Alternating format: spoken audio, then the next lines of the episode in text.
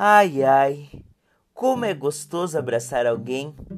Infelizmente, nesse período de pandemia, nós não podemos, mas logo logo voltaremos nos abraçar.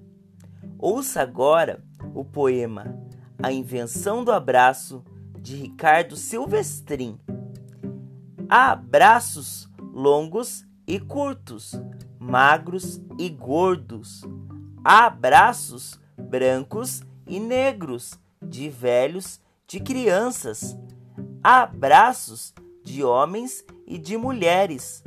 Há braços e braços, até que um dia alguém deu um passo, diminuiu o espaço e fez do braço um laço.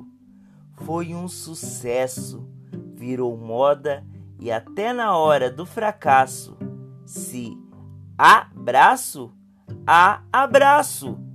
Você ouviu o poema A Invenção do Abraço de Ricardo Silvestrin.